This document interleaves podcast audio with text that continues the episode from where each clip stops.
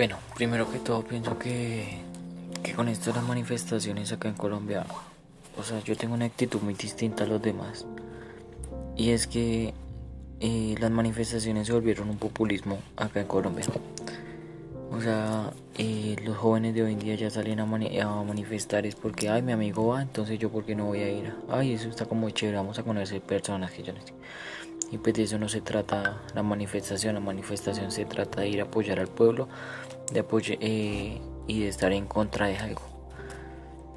Eh, pienso que, que, o sea, la gente que piensa sobre el ESMAT, que son unos matones, que, que no tienen, que son unos cerdos que no tienen vida, que créanme que ellos también los están esperando, los están esperando en casa y sus familias los, los anhela verlos en casa y que no les pase nada mal. Pero pues, o sea, la gente que no, o sea, como que no le entra como ideas a la cabeza, pues es la que dice eso. Pienso que ahorita la reforma está como, o sea, no está ni buena, no está ni buena ni está ni mala.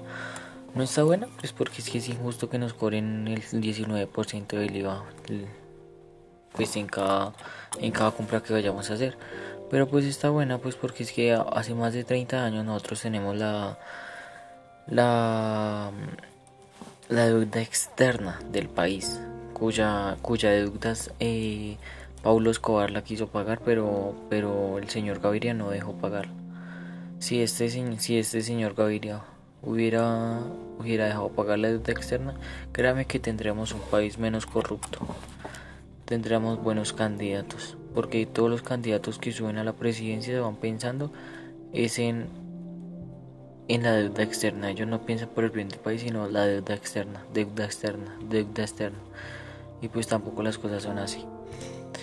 Ese es mi pensamiento sobre las manifestaciones. Espero les guste.